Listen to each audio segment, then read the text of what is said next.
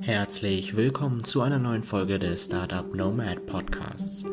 Ich bin Andy Kohlmann und habe im Sommer diesen Jahres 2021 eine vierwöchige Tour durch Deutschland zum Thema Startups absolviert und dabei in unterschiedlichen deutschen Metropolen Halt gemacht.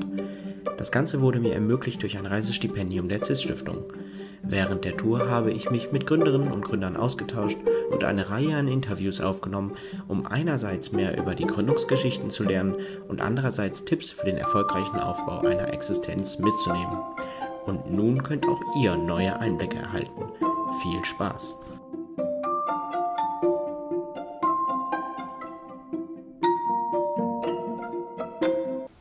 Dieser Folge spreche ich mit Roman Helbig, der bei Diakovere in Hannover Bereichsleiter ist.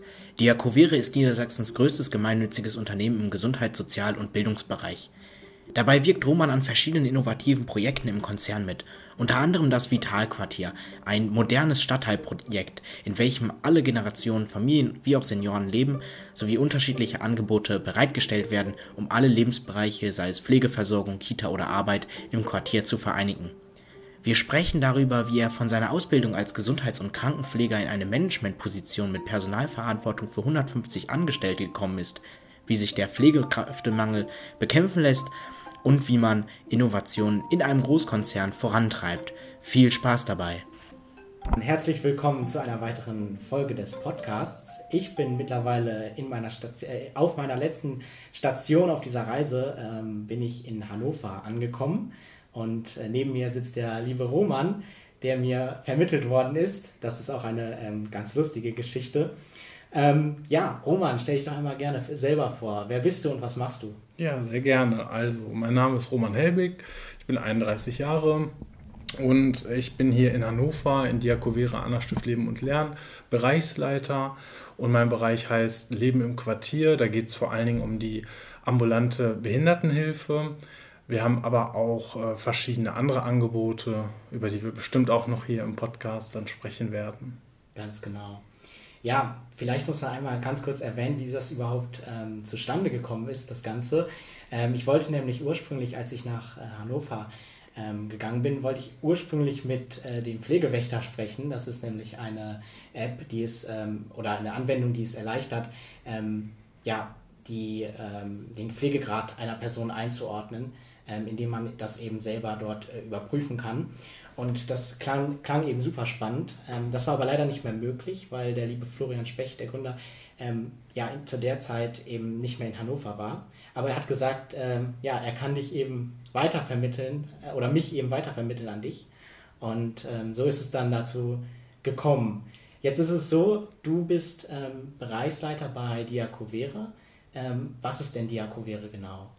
Also Diakovere ist ein Oberbegriff für vieles Verschiedenes. Also wir haben sowohl Krankenhäuser als auch Altenpflegezentren, äh, zwei ambulante Pflegedienste, Hospiz, ein Hospiz, äh, ein, sogar eine Schule, ein riesengroßer Komplexträger, sagt mhm. man. Wir haben über 5000 Mitarbeitende und äh, ja, wir sind ein Unternehmen aus der Sozialwirtschaft. Wir bieten verschiedene Gesundheitsdienstleistungen an wir haben aber auch Sozialleistungen mit dabei. Mhm, genau. Und du bist Bereichsleiter. Was heißt das? Was machst du dort genau? Genau, ich bin Bereichsleiter und äh, verantworte halt einen kompletten Bereich. Äh, das sind 150 Mitarbeitende, für die ich verantwortlich bin. Und zu meinem Bereich gehört der ambulante Pflegedienst, dann ähm, die Wohngemeinschaften, ein Assistenzdienst und das Quartiersmanagement. Und da sind meine Aufgaben halt entsprechend den Bereich weiterzuentwickeln, auch strategische Ziele mir zu überlegen und ja, gemeinsam dann mit den ähm, Abteilungsleitungen, die ja dann auch in meinem Bereich sind, ja, den Bereich weiterzuentwickeln. Mhm. Und vielleicht, bevor wir jetzt gleich mal anfangen, äh, über die Aktivitäten des Unternehmens zu sprechen, einmal so kurz zu deinem Werdegang. Wie ist es überhaupt gekommen, dass du zu Diakovere gegangen bist? Mhm. Ähm, ich habe erst eine Ausbildung gemacht zum Gesundheits- und Krankenpfleger. Ähm, das war in Bielefeld und äh, dann bin ich, ähm, ja, hatte ich irgendwie noch nicht äh, genug. Ich wollte noch mehr haben und habe dann angefangen zu studieren und Pflegewissenschaft und im Rahmen vom Studium habe ich eine Projektumsetzungsstelle bekommen Ähm, das war auch noch in Bielefeld und habe dann pflegende Angehörige und auch Patienten im Krankenhaus nach Hause begleitet. Und währenddessen äh, habe ich gemerkt, dass mir das doch Spaß macht und ich wollte dann mich auch verändern. Und dann bin ich äh, über eine Ausschreibung und äh, über meinen Professor, der auch jemanden kannte, hier im Unternehmen nach Hannover gekommen als Pflegedienstleiter und habe mich hier halt immer weiterentwickelt und bin dann äh, nach kurzer Zeit auch Projektleiter geworden und dann äh, jetzt Anfang diesen Jahres dann auch Bereichsleiter. Mhm, genau. Jetzt hast du es eben gerade auch schon ein bisschen angesprochen. Ähm, es geht auch ganz viel bei dir zum Beispiel um Quartiersmanagement. Da gibt es ähm, dieses Konzept ähm, Vitalquartier. Was genau ähm, ist das genau? Und genau, klär uns mal so ein bisschen darüber auf. Ja, also das Vitalquartier ist eine ganz schöne neue Innovation, auch bei uns im Unternehmen. Und zwar gab es eine freie Grundstücksfläche und ähm, ursprünglich sollte da mal ein Krankenhaus hin und ähm, aber weil die Krankenhausdichte genug ist, war das nicht mehr benötigt und dann war es ein paar Jahre einfach ja, einfach nur ein Grundstück und das Gras wuchs äh, und alles war ganz idyllisch. Und dann, da war ich aber noch nicht im Unternehmen, das war vor meiner Zeit, hat man sich schon gedacht, wir möchten das gerne komplett umändern. Wir möchten gerne ein tolles, neues äh, Stadtteilprojekt äh, schaffen äh, für alle Menschen, für junge, ältere, für Menschen, die Pflege brauchen, für Familien, für Menschen mit einer Behinderung. Und man hat sich dann ähm, entschlossen, dieses ähm, Vitalquartier dort zu konzipieren. Und wir haben das Grundstück dann entsprechend verkauft, haben aber auch äh, von, den, äh, von den Erlösen entsprechend eigene Projekte realisiert. Dazu gehört zum Beispiel eine Kindertagesstätte, ähm, ein Haus, wo Menschen, äh, im, die im Rollstuhl sitzen, wohnen können und auch ein ganz modernes, äh, wir sagen immer Altenheim der Zukunft, das sind Seniorenwohnungen, wo man wohnen kann. Äh, man hat eine Tagesstruktur, wenn man das möchte, durch die Tagespflege. Wenn man aber auch keine Hilfe braucht, kann man da trotzdem auch wohnen und kann einfach nur wohnen und leben. Ähm, und man kann aber im Fall der Fälle Pflege bekommen, wenn man das denn möchte. Mhm. Und äh, ja, dazu gehören, äh, gehört auch das Quartiersmanagement. Da geht es darum, dass Angebote geschaffen werden, damit die Menschen da wirklich gerne leben und auch äh, verschiedene Gruppen haben mit Interessensschwerpunkten, zum Beispiel eine Kochgruppe oder eine Hundegruppe und ähm, ja, damit so ein, äh, auch dieses äh, gesellschaftliche Nachbarschaftsthema einen ganz großen Stellenwert bekommt. Hm. Das hat also auch etwas zu tun ja, mit neuen Ideen, die es so in dieser Form ja auch noch nicht gibt, sondern das setzt ihr jetzt auch ähm, sozusagen das erste Mal richtig um. Was waren da so die größten Herausforderungen bei der Umsetzung? Also ich glaube, die größte Herausforderung ist es, immer zu planen, obwohl man noch nicht genau weiß, was alles kommt. Also das war ja auch zu einer Zeit, wo ich äh, noch nicht da war, aber man wusste schon, es wird zum Beispiel in der Behindertenhilfe äh, das sogenannte Bundesteilhabegesetz kommen und BTHG auch äh, abgekürzt. Und ähm, man wusste auch, dass das die Behindertenhilfe entsprechend verändert, verändern wird. Man wusste aber noch nicht genau wie. Und jetzt mussten aber trotzdem Gebäude geplant werden und gebaut, äh, ja, damit die gebaut werden können. Und ähm, da erzählen auch die Kollegen, die da schon da waren zu dem Zeitpunkt, dass das wirklich eine der größten Herausforderungen war. Jetzt derzeit würde ich sagen, ähm, dass die äh, Projekte, die fertiggestellt sind, die Nachsteuerung, da sind immer Sachen, die komischerweise nicht funktionieren, obwohl sie äh, getestet worden sind. Zum Beispiel äh, die Klingelanlage oder irgendwie sowas. Äh, und da muss man immer wieder auf Zack sein, um sich da auch nicht zu sehr drauf zu verlassen, sondern immer äh, Plan B zum Beispiel zu haben. Also was mache ich, wenn auf einmal es zufälligerweise nicht geht? Mhm. Also das äh, muss man immer ja, mit allem rechnen, sage ich mal. Mhm. Was war bei diesem ähm, Bundesteilhabegesetz? Mhm. Ähm, was war genau die Herausforderung, die damit auch einherging? Beziehungsweise welche Anforderungen haben sich letztendlich an euch gestellt? Ähm, also das Bundesteilhabegesetz besagt, im, im äh, also unter anderem, das ist natürlich jetzt auch wieder ein riesen, ähm, riesen Ding, aber unter anderem ist ein Schwerpunkt, dass Menschen mit einer Behinderung mehr Entscheidungsfreiheit haben sollen im Sinne von Wohnmöglichkeiten. Und jetzt war es halt zum damaligen Zeitpunkt dann so, wo das geplant worden ist, ähm, da gab es noch klassische stationäre Einrichtungen. Und ähm, das gibt es jetzt nicht mehr, sondern das sind jetzt die sogenannten besonderen Wohnformen. Und hier ist es so, dass ähm, jeder die Möglichkeit hat, einen separaten Mietvertrag abzuschließen und einen separaten Vertrag über die Fachleistungsstunden, also das, was dann erbracht wird. Und das hat natürlich auch einen Einfluss auf die Räumlichkeiten. Brauche ich Gemeinschaftsräume beispielsweise oder brauche ich sie nicht? Ähm, wie mache ich das mit den Badezimmern? Hat, soll jeder ein Badezimmer haben? Ist wahrscheinlich höchstwahrscheinlich sinnvoll, weil äh, wenn man halt irgendwo wohnt, möchte man sich vielleicht das Badezimmer nicht teilen. Ähm, wie plane ich die Flure oder sind es allgemein Einzelwohn, sind es Wohngemeinschaften? Also, also, wahnsinnig viele komplexe Sachen, die da äh, mit reinspielen. Und das sorgte dann natürlich dafür, dass man, äh, weil man noch nie wusste, wozu das kommt, äh, zu den ja, Herausforderungen, die Gebäude entsprechend zu planen. Hm. Genau. Und was auch noch wichtig ist ähm, im Sinne Bundesteilhabegesetz ist ja das Pendant, das ist ja das ambulante Wohnen. Ambulant war es schon immer so, äh, dass Menschen einen eigenen Mietvertrag hatten, einen eigenen äh, Pflegevertrag, zum Beispiel wenn sie pflegerische Leistung benötigen. Und daher ist es dann auch so, äh, dass da diese Flexibilität an die Gebäude die Lösung war. Die mussten dann hinterher so sein, dass man weil man ja nicht wusste, was kommt, alles möglich machen musste. Ja. Genau. Was genau war deine Aufgabe, beziehungsweise wie hast du das äh, mit vorangetrieben?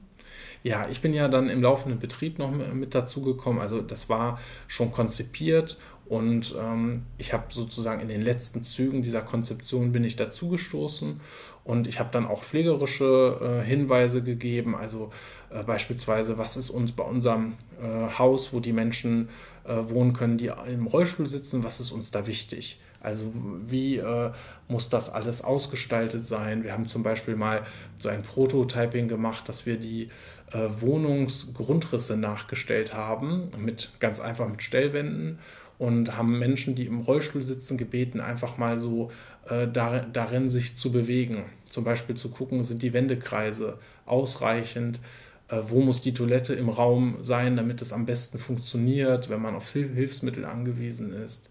Genau, und jetzt natürlich äh, in der Phase, äh, wo es schon umgesetzt ist, da entsprechend äh, die pflegerische Versorgung auch sicherzustellen, ähm, ja, Konzepte auch an die Hand zu geben, das Quartiersmanagement neu mit aufzubauen. Das gab es nämlich vorher noch nicht. Das sind mhm. so die Themen.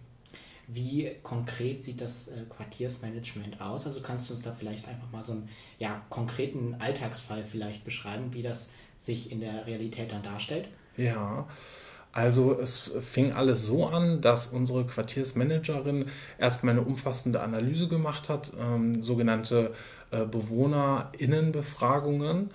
Und äh, da war es so, dass erstmal die Bedürfnisse äh, rausgefunden wurden. Jetzt gab es Leute, hat sie auch äh, rausgefunden, die haben einen Hund und die wollten gerne mit den Hunden auch gemeinsam rausgehen. Außerdem war das oder war ein Bedürfnis, dass wenn man jetzt mal äh, eine Verabredung hat oder in Urlaub fahren wollte für ein Wochenende, vielleicht ja jemand anderes, der einen Hund hat, auch auf den Hund mit aufpassen könnte. Also so eine Win-Win-Situation. Und daher hat sie alle, die einen Hund hatten, explizit danach gefragt, ob das nicht vielleicht eine Idee wäre, sich gemeinsam mal zu verabreden und einfach mal mit den Hunden rauszugehen und sich kennenzulernen, zu schauen, wo klappt es, wo klappt es eher nicht so mit den Hunden und das haben alle gerne gemacht. Und jetzt gibt es eine Hundegruppe, die treffen sich auch regelmäßig und die helfen sich da, wo Hilfe gebraucht wird. Alles im, im Vitalquartier schon. Mhm. Dieses Vitalquartier, wie kann man da reinkommen, wenn man jetzt, äh, sag ich mal, interessiert ist, an, in so einer Umgebung auch zu wohnen? Also wie läuft das ab? Äh, bewirbt man sich dafür oder äh, stellt man da einfach einen Antrag für oder wie genau läuft das ab? Also das ist ganz, äh, ganz offen und ganz verschieden. Also es gibt mehrere Bauträger, die haben natürlich alle auch ihre eigenen äh, ja, Wege oder ihre auf der Homepage und sowas. Ähm, insgesamt ist es so, dass bei unseren Projekten äh, wir mit einer Gesellschaft zusammenarbeiten, die auch diese, diese gesamten Prozesse über diese Mietraumverwaltung und sowas äh, steuert.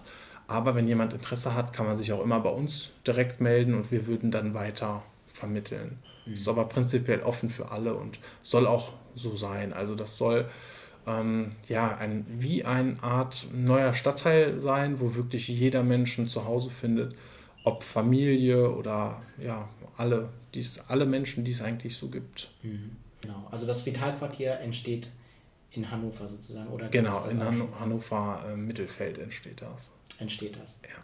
Wann ist das ähm, ungefähr fertig oder wann kann man damit rechnen? Also wir rechnen damit, äh, es kommt, jetzt leider zu ein paar Verzögerungen, weil äh, Bausachen nicht so schnell geliefert werden können. Also äh, komplett fertig sein wird es 2023. Mhm. Genau. Das heißt, ähm, ja, wenn man dann daran interessiert ist, dort zu wohnen, dann ist das dort auch möglich in, in diesem Umfeld dort mit vielen Gruppen, vielen Aktivitäten und so weiter. Ja. Und auch der ambulanten Pflege, die dort mit eingebunden ist, richtig? Ganz genau. Und vor allen Dingen halt, ähm, ja, wie soll ich sagen, also ähm, die Struktur hat sich schon verändert. Äh, wir haben zum Beispiel ja auch gar kein stationäres Altenheim da gebaut weil sich natürlich die Bedürfnisse der Menschen auch verändern. Jetzt ist es aber so, dass der Grundgedanke oder die Vision dahinter war, immer wenn ich da einmal wohne, muss ich da eigentlich gar nicht wegziehen. Es gibt ja auch eine Kindertagesstätte direkt im Quartier. Dann gibt es eine Schule, wo ich auch bis zur 10. Klasse äh, bleiben kann. Dann kann ich äh, meine Ausbildung dort machen, kann quasi immer im Quartier wohnen bleiben. Und das war unsere, unser Anreiz auch, da ein umfassendes Angebot aus Freizeit und vielen Möglichkeiten ja, zu schaffen. Hm. Ist das auch ein Projekt, was man ähm, ja, in noch größerem Rahmen vielleicht auch in anderen Städten umsetzen könnte oder was man da plant? Doch, auf jeden Fall. Da kommen auch ganz viele äh, Träger auf uns zu und fragen auch nach Erfahrungswerten, ähm, weil der Trend geht schon äh, dahin, dass man ja, da, wo, wo schon was ist und da, wo auch noch Grundstücke sind, dass man da versucht, äh, ja, weiterhin Wohnraum auch zur Verfügung zu stellen. Das merkt man schon, dass der Wohnraum natürlich auch knapp ist und gleichzeitig auch ähm, der Bedarf hoch ist. Und äh, da fragen uns viele Träger auch nach unseren Erfahrungswerten und ob sie sich das mal angucken könnten und äh, was wir so für Tipps äh, haben. Ja. Jetzt hast du eben gerade schon das Thema Sektorenverbindung auch angesprochen. Wir hatten das auch eben gerade äh, im Vorgespräch schon ein bisschen. Ähm, genau, was ist denn das genau? Also Sektorenverbindung, das habe ich so auch noch nicht gehört ähm, ja. und heute auch das erste Mal. Ja, also sektorenverbindende Gesamtversorgungsverträge, das ist ein Projekt, was wir in einem unserer Altenpflegezentren machen. Ähm, und zwar ist es so, wenn man äh, sich vorstellt, unsere Sozialgesetze, die haben, sind verschiedene Rahmen, sage ich mal, nach denen wir uns richten müssen. Und jetzt gibt es die Trennung stationäre Altenpflege und ambulante Pflege. Und ähm, die Sektorenverbindung besagt, dass jetzt das Altenpflegezentrum auch ambulante Pflegeleistungen in gewissen Straßenzügen erbringen kann. Und wir haben uns dann äh, als Beispiel halt Krefeld auch ausgeguckt. Äh, die haben, machen das wirklich ganz vorbildlich und toll organisiert und äh, haben uns Mut gemacht, das auch zu machen und haben dann jetzt äh, Verhandlungen, die sind in den letzten Zügen mit den äh, Kranken- und Pflegekassen und hoffen, dass wir dieses Jahr damit noch starten können. Mhm. Ja. Genau. Jetzt ist es ja so, ähm, ambulante Pflege und auch stationäre Pflege, das häufige Problem, was dort immer angesprochen wird, ist der äh, Fachkräftemangel und das ist ja bei euch auch der Fall, richtig? Ja, den gibt es überall. Mhm. Was sind so ja, die Maßnahmen, die ihr dagegen eingeleitet habt oder wie glaubt ihr, ähm, dass ihr sicherstellen könnt, dass sich zum Beispiel auch Pflegekräfte dafür entscheiden, zum Beispiel dieser Sektorenverbindung dann zu arbeiten? Also die Sektorenverbindung, glaube ich, spricht ganz viele Menschen an. Also unser Idealbild ist, äh, die Gemeindeschwester, die wirklich bekannt ist äh, im Stadtteil, die auf ihrem Fahrrad rumfährt und auch quasi die Menschen kennt. Das ist eigentlich so die Idee dahinter. Und jetzt ist es so, dass diese sektorenverbindende Versorgung, die ist ja nicht ganz stationär, aber auch nicht ganz ambulant. Und das kann ich mir vorstellen zumindest, dass das ganz viele Menschen anspricht und vielleicht auch gerade bewusst Menschen in diesem äh, Pflegekräfte auch in diesem Setting arbeiten möchten. Generell ist es so, dass wir natürlich auch äh, merken, dass es zu, einfach zu wenig Pflegekräfte gibt. Äh, wir haben mehrere Maßnahmen. Ähm, wir haben zum Beispiel die ähm, Social Media äh, Geschichten weiter optimiert. Wir haben äh, Kinowerbung ausprobiert, äh, Radiowerbung über sechsmal am Tag ausgestrahlt. Wir haben aber auch ganz äh, verrückte Sachen gemacht, wie eBay Kleinanzeigen zum Beispiel. Jetzt machen das mittlerweile mehrere. Als wir das vor zwei oder drei Jahren angefangen haben, da war das, äh, war das noch nicht so bekannt. Ja. Was hat da am besten funktioniert von den Social Media, ähm, ja, von den Social Media Kampagnen? Also bei den Social Media Kampagnen, wir hatten ähm, sowohl welche mit Videos als auch mit rein Bildern, also Fotos einfach. Und da haben die Videos besser funktioniert, muss man sagen. Also das hat, äh, ich vermute, dass das mehr Emotionen rübergebracht hat. Ähm, und aber wenn man mal guckt, was hat am besten funktioniert, ist es eigentlich ähm, wir haben auch unsere Mitarbeitenden selber gefragt, ob sie nicht jemanden kennen, äh, den sie vorschlagen würden, der gerne bei uns arbeiten möchte. Und das hat mit am besten funktioniert. Also das hat ähm, im Laufe wirklich ganz viele Mitarbeitende zu uns gebracht und bringt es auch noch immer. Ja. Was glaubst du, was sind so die größten Stellschrauben, an denen man drehen kann, wenn es um das Personal geht, ähm, wenn es um den Fachkräftemangel geht? Ähm, ja, wie lassen sich da mehr Leute für diesen Beruf auch begeistern? Hm, ich glaube, man müsste erstmal ja, ja, versuchen, diese, dieses Image aufzuwerten. Also es ist schon teilweise so, äh, dass einfach ja immer das direkt in Verbindung gebracht wird mit irgendwelchen Ausscheidungen oder ähm, ja, die ganzen Meldungen in den Nachrichten, äh, wie schlecht es den Pflegeberufen geht, das macht es natürlich auch nicht besser, äh, weil es ist einfach, ja, dadurch wird der Fokus auf etwas gelenkt. Und stattdessen müsste man eigentlich gucken, dass man ähm, ja, positive Beispiele vielleicht auch mal darstellt. Ähm, zeigt, wir haben zum Beispiel bei uns in der Behindertenhilfe Versorgung äh, eins zu eins, also eine Pflegekraft, ein Mensch, der Hilfe braucht, über zwei Stunden geht das dann. Und da ist auch Zeit dabei, ähm, einfach mal zu sich zu unterhalten. Das gehört für uns da ganz normal mit dazu. Und man müsste Sorge tragen, dass die Leute natürlich auch wesentlich viel mehr Geld kriegen würden.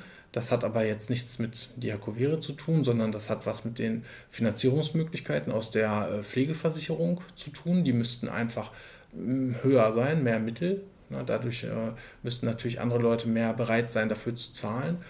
Und ich glaube, wenn man sich eher mit Pflege beschäftigen würde und nicht erst, wenn man sie braucht, äh, dann wären auch alle Menschen gerne bereit dafür, mehr Geld zu bezahlen von Anfang an. Mhm. Das heißt, ähm, ja, die finanzielle Stellschraube ist immer noch äh, eine ganz große. Ein anderes Thema ist aber auch, dass ähm, ja, Pflegekräfte im Durchschnitt, ähm, das sagen zumindest die Studien, ähm, nicht besonders lange in dem Beruf bleiben. Also es gibt da ähm, teilweise Artikel, die sprechen von acht bis zehn Jahren eine examinierte Pflegefachkraft. was sind so eure Erfahrungen bei Diakovere und ja, woran liegt das möglicherweise, dass Pflegekräfte den Beruf relativ äh, schnell wieder verlassen? Ich glaube, das liegt auf jeden Fall daran, dass die äh, Belastung so vielfältig ist, also sowohl körperlich, emotional als auch psychisch, sind ja eigentlich alle, ja, sind, können alle Belastungstypen auftreten. Ähm, manchmal glaube ich auch, dass es einfach daran liegt, ähm, man, wenn jetzt zum Beispiel jemand krank ist, ganz spontan oder während des Dienstes zum Beispiel, dann muss die Arbeit ja trotzdem irgendwie geschafft werden. Und äh, wir merken das dann schon natürlich, dass dann auch die Leitungskräfte zum Beispiel mitarbeiten und äh, ja damit auch dazu beitragen, dass alles geschafft wird. Irgendwie klappt es auch immer. Aber schön wäre es natürlich, wenn man einfach immer genug Pflegekräfte da hätte, ähm, dass einfach auch mal, ja, dass das nicht immer zu so riesen Stresssituationen führt. Ähm, bei uns in der Behindertenhilfe an sich merken wir schon auch, dass ähm, den Bereich Pflegekräfte nicht so oft auf dem Schirm haben. Ähm, das heißt, zu uns kommen auch häufig Leute, die keine Lust mehr haben aufs Krankenhaus, äh, die mal was komplett Neues wollen und die bleiben in der Regel auch länger in dem Beruf. Das ist nur, ähm, ja, man muss immer wieder mit im Gespräch sein, immer wieder sprechen, immer wieder auch schauen, was gibt es für Wünsche, äh, die man da verändern, also wo sind die Belastungen äh, konkret. Ähm, Im Ausfall zum Beispiel haben wir, arbeiten wir mit Pool, mit Poollösungen, wo auch eigene äh, Mitarbeitende genau in diesem äh, Pool sind, die können abgerufen werden ähm, für Krankheitsfälle spontan oder auch äh, wenn ein höherer Bedarf beispielsweise ist. Ja, da muss man ja irgendwie flexibel und dynamisch bleiben. Mhm. Ihr habt ja auch noch ähm, da andere Maßnahmen, auf die ihr setzt. Was, also es gibt ja zum Beispiel ähm, ja, Zeitarbeit. Ähm, was sind so noch weitere Maßnahmen, wie man das eben stemmen kann, dass man dann eben auch die, das, das benötigte Personal in den Spitzenzeiten auch stellen kann? Ja, also ich bin ja ein großer Gegner von Zeitarbeitsfirmen, äh, muss ich ganz klar sagen, weil ich finde immer, äh, Zeitarbeit ist für mich etwas, was wirklich für Arbeitsspitzen gemacht ist. Also beispielsweise äh, ein Krankenhaus meldet sich und sie möchten gerne jemanden entlassen, können das aber nicht, weil nicht genug äh, Kapazitäten im ambulanten Pflegesetting vorhanden sind. Und dann könnte man Zeitarbeit buchen, damit, da, damit der Mensch trotzdem nach Hause kann und dort versorgt wird. Ähm, also daher, ich finde immer, das macht es uns künstlich schwer.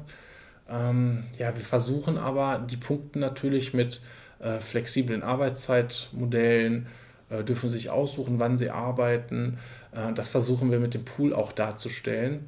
Und wir bieten an, ähm, ja, wir haben so eine Einspringliste, wo wir, wenn sich jemand von den Mitarbeitenden, der zum Beispiel, der oder die hat äh, drei Tage frei und erklärt sich jetzt bereit, einen Tag davon zu arbeiten, dann wird ein Zuschlag bezahlt pro Stunde, äh, was wirklich nochmal auf die Vergütung mit draufkommt, einfach um das zu wertschätzen, dass äh, die Person da bereit war, auch einzuspringen oder ähm, ja, entsprechend tätig zu werden.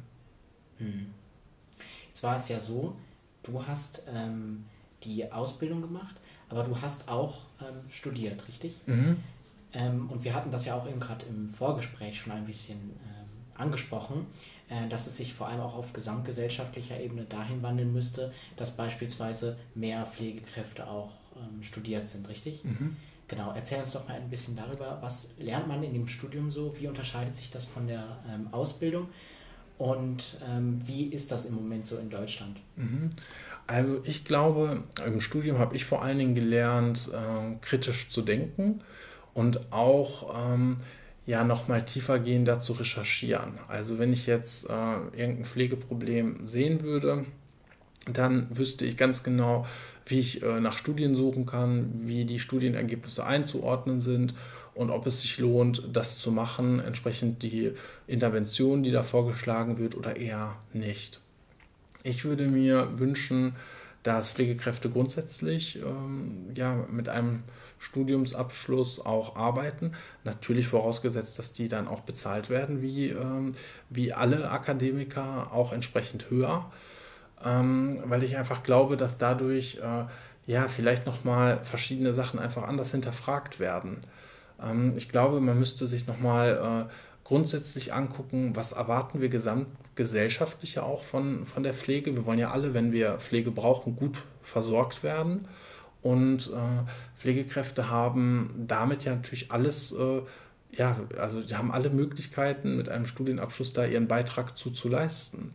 Einfach ähm, zu gucken, dass man schnell wieder gesund wird beispielsweise oder ähm, ja, eine gute Pflege zu gewährleisten. Das ähm, glaube ich schon, dass das auch gut klappt. Das klappt jetzt auch. Aber jetzt haben wir das Problem, ähm, dass natürlich äh, zum Beispiel die Ärzte, die haben, sind akademisiert, äh, Pflegekräfte, die akademisiert werden, werden auf Augenhöhe zum Beispiel mit dabei. Das äh, wäre ja super, wenn man äh, zusammenarbeitet im professionellen Team miteinander. Äh, glaube ich schon, dass das auf gleicher Augenhöhe gut wäre. Hm. Was glaubst du, wo sind da im Moment so die größten Hürden, warum das noch nicht passiert? Hm, ich glaube, weil es einfach die Stellen nicht gibt für akademisierte Pflegekräfte. Das heißt, man müsste sich Gedanken machen, dass die Leute, die es interessiert, vorher wissen, warum sie studieren sollten. Ähm, das heißt, es müsste erst die Stellen geben, die würden dann halt erstmal frei bleiben, wenn es die, die Menschen nicht gibt, die sich darauf bewerben. Und wenn man dann wüsste, es gibt zum Beispiel Konzepte, Advanced Practice Nursing, äh, wo erweiterte Pflegepraxis äh, durch studierte Pflegekräfte eingebracht wird. Wenn man das vorher hätte und die Pflegenden zum Beispiel wissen, wenn ich studiere, dann kann ich diese tolle Stelle machen. Und die Stelle hat ein klares Rollenprofil, klare Aufgaben. Äh, das heißt, es ist allen klar, was die Person auch macht. Dann glaube ich, dass dann auch mehr Leute studieren würden. Hm. Was ist das, ähm, wie ist das bei dir gekommen, dass du jetzt quasi mit deinem ähm, Studium dann auch in einer Managementposition bist? Ähm, hast du dich dann auch aktiv quasi dafür entschieden? Ähm, ja, ich bin da irgendwie reingerutscht, würde ich es mal sagen. Also ich hatte schon immer gemerkt, dass ich irgendwas bewegen will und irgendwas äh, besonders nochmal machen möchte oder mich da auch mehr einbringen möchte. Und ähm, ich bin dann ja durch diesen Projektumsetzungscharakter äh, äh langsam rangeführt worden, wie es ist. Was mich aber immer schon geärgert hat, ist, ich hatte immer schon so gute Ideen. Ähm, ich konnte das dann aber nicht umsetzen. Äh, ich habe mich auch manchmal nicht getraut, das zu sagen, was ich da so äh, denke oder wo ich der Meinung bin, dass man das mal probieren sollte. Und ähm, ja, irgendwann kam dann der Punkt, dann hatte ich noch weiter studiert, auch im Master dann, wo ich gemerkt habe, gut, jetzt brauche ich Managementkenntnisse. Und im Master habe ich dann auch Management äh, studiert und wollte das dann auch ja, umsetzen. Und dann, äh, als ich dann Pflegedienstleiter war, habe ich gemerkt, dass das auch wirklich ähm, langsam besser wird, dass ich mich traue, auch Entscheidungen zu treffen. Ja, und irgendwie bin ich da reingerutscht. Ähm, das war mir so selber nicht klar. Viele wollen immer ja weg vom Bett oder wollen dann eine Leitungsposition, damit man geregelte Arbeitszeiten hat. Das war aber nie mein Ziel. Ich habe irgendwie mich da rein entwickelt in das Ganze. Mhm. Was ähm, sind so die ja, Tipps, die du vielleicht so den Zuhörerinnen und Zuhörern mitgeben kannst? Wie ja, kann man sich durchsetzen auch mit seinen Ideen? Hm, ich glaube, man braucht ähm, Leute, die genauso denken wie man selber. Irgendwie eine Kultur, das müssen nicht immer alle sein, es reicht häufig einer oder zwei, die auch ähnliche Ansätze verfolgen, die eine ähnliche Haltung haben, sich dann da auch einbringen möchten. Und an die würde ich mich erstmal wirklich halten. Dann braucht man natürlich im besten Fall einen guten Vorgesetzten, ähm, der einen auch unterstützt, den Rücken stärkt und auch ähm, ja, die Entscheidung mitträgt. Ja, und dann muss man irgendwie positive Erfahrungen sammeln. Also auch wenn das schwer ist, am Anfang sich äh, da durchzusetzen mit der Meinung, vielleicht geht es darum gar nicht am Anfang, sondern vielleicht geht es am Anfang erstmal darum, dass ich mich traue, das zu sagen. Und wenn ich das einmal gemacht habe, dann kann ich ja beim nächsten Mal vielleicht nochmal noch mal was sagen, um das ein bisschen zu unterstreichen, wie wichtig das ist. Und wenn ich das ein paar Mal gemacht habe, dann komme ich beim nächsten Mal mit einem konkreten Vorschlag. Also dann äh, macht man das so ganz Stück für Stück. Hm. Ja. Gab es mal irgendwelche ähm, Ideen oder Konzepte, die du wirklich mal so richtig ähm, ja, durchboxen musstest, sozusagen? Also wo du wirklich für gekämpft hast? Hm, ich glaube, so eine ganz konkrete Situation fällt mir jetzt nicht ein. Ich glaube, es sind eher so die Punkte im Alltag, die einfach immer mitschwingen. Ich glaube, es ist immer schwer, wenn man, oder für, für Mitarbeitende scheint es immer schwer, wenn man etwas verändern möchte. Also irgendwas Neues kommt auf einmal. Und jetzt ist man natürlich, wenn man was Neues hat, häufig der Störfaktor. So wird man wahrgenommen. Und Dabei ist es gar nicht so, weil man ja vielleicht auch versucht, etwas besser zu machen, als es noch vorher war. Das sollte eigentlich immer das Ziel sein von allem, was man so macht. Und ja, daher würde ich jetzt nicht so eine konkrete, so ein konkretes Beispiel haben, sondern eher so generell dieses Spannungsfeld beschreiben. Dass man dann ähm, versucht, was Neues und Gutes, obwohl man auch wirklich weiß, dass das ähm, besser sein wird, gegen Widerstände ja trotzdem implementieren zu wollen. Mhm. Jetzt ist ja so, dieser Podcast geht ja vor allem aufs, äh, um Startups, ähm, aber wir haben uns jetzt auch mal ganz konkret ähm, dafür entschieden, jetzt auch mal äh, so einen Podcast zu machen, gerade weil ihr ja auch ähm, oder weil du ja auch so viele ähm, Ideen auch vorantreibst, die eben neu sind, ähm, aber eben das Ganze in einer, ich sag mal, alten, in Anführungsstrichen, Organisationsstruktur tust. Ähm, was sind so die Herausforderungen oder die äh, Hürden, die es da so gibt? Ähm, Gerade auch gibt es spezielle Dinge im Bereich der Pflege. Also ist das anders als andere Bereiche in der Wirtschaft? Mhm. Also ich glaube, eine der größten Herausforderungen ist, dass wir ganz viele verschiedene Beteiligte haben, die alle mitbestimmen müssen und auch äh, wirklich auch sollen, weil dann hinterher äh, gelingt es in der Praxis einfacher, wenn man alle mit an Bord hatte. Äh, das fängt zum Beispiel an über die Verwaltungslinie, ähm, über die äh, Medizin, wenn man sie mitbraucht, Sozialpädagogen. Ähm, das heißt, wir haben völlig unterschiedliche äh, Beteiligte, die Geschäftsführung, Mitarbeitervertretung, ähm, die Juristen, die wollen auch häufig was dazu sagen. Und dann sorgt das mitunter dazu, dass Sachen nicht schnell genug gehen können, weil einfach nie alle da sind. Es sind äh, auch mal Leute im Urlaub und dann muss man äh, nochmal extra Schleifen drehen. Und bevor man ja jedem wirklich gefragt hat, ob man, ob man das so machen kann, weil häufig sind es ja auch äh, Kooperationen notwendig innerhalb des Unternehmens, äh, dann kann schon Zeit ins Land gehen. Das ist eine der größten ja, Hemmnisse und Startups haben es natürlich äh, da nicht so. Die, die können das einfach entscheiden. Die können das einfach in die Umsetzung bringen und dann machen die das. Daher bin ich zum Beispiel großer Fan, auch mit Startups zusammenzuarbeiten. Machen wir auch mit Pflegewächter, du hast es ja äh, eingangs auch erwähnt, äh, da einfach zu schauen, was kann man auch lernen von äh, jungen Unternehmen, die auch einfach ganz schnell in die Umsetzung gehen. Mhm. Kannst du uns vielleicht noch mal ein bisschen mehr erklären über die Zusammenarbeit mit Pflegewächter? Was genau wie genau gestaltet sich diese Zusammenarbeit? Also es ist dann so, dass wir, also erstmal musste auch Pflegewächter lernen, äh, dass es ganz viele Abstimmungsprozesse gibt. Also wir konnten das zum Beispiel nicht sofort einbinden, sondern wir mussten mit dem Datenschutzbeauftragten sprechen, wir mussten mit der IT sprechen, mit der Abteilung für Öffentlichkeitsarbeit, äh, mit den Pflegedienstleitungen vor Ort, also mit wahnsinnig vielen Leuten. So schnell, wie wir das gerne auf der Homepage einbinden wollten, ging das dann auch leider nicht. Ähm, und dann ist es so gewesen, dass wir mehrere Gespräche geführt haben, auch so über die Besonderheiten, der Bedarf, wie sieht er aus. Äh, die Mitarbeitenden mussten das kennenlernen und ähm, entsprechend müssen die es natürlich auch anwenden am Ende des Tages.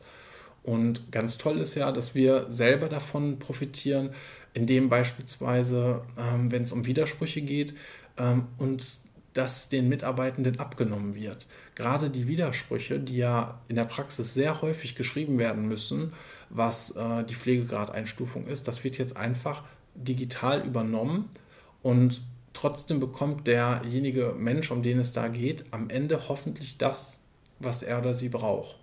Und das macht wiederum das Ganzheitliche aus. Hm. Das ist sehr spannend. Das ist genauso ganzheitlich wie eigentlich ähm, ja, alle Pro Projekte, über die wir auch im Vorgespräch ähm, gesprochen hatten.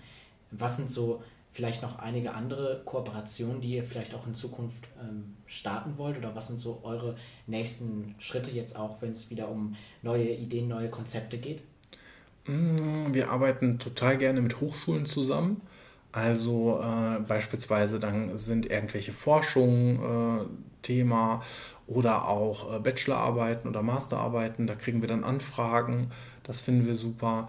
Ich habe jetzt auch noch mal, ich bin auch gerne in der Startup-Szene unterwegs und äh, schaue auch einfach mal so, was, äh, was, ja, wo junge Unternehmen dran sind oder Menschen auch, die gerne gründen wollen.